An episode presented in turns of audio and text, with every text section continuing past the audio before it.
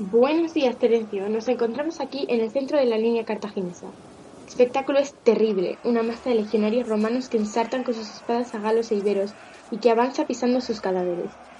Más se están poniendo las cosas para Aníbal, que a pesar de sus gritos no es capaz de detener por el centro el empuje romano que se está adentrando más y más.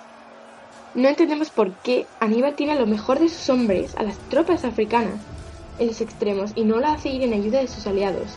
Su único aliado de momento es el viento que sopla contra el ejército romano, quienes tienen dificultades para abrir los ojos por el enorme polvo que se ha levantado.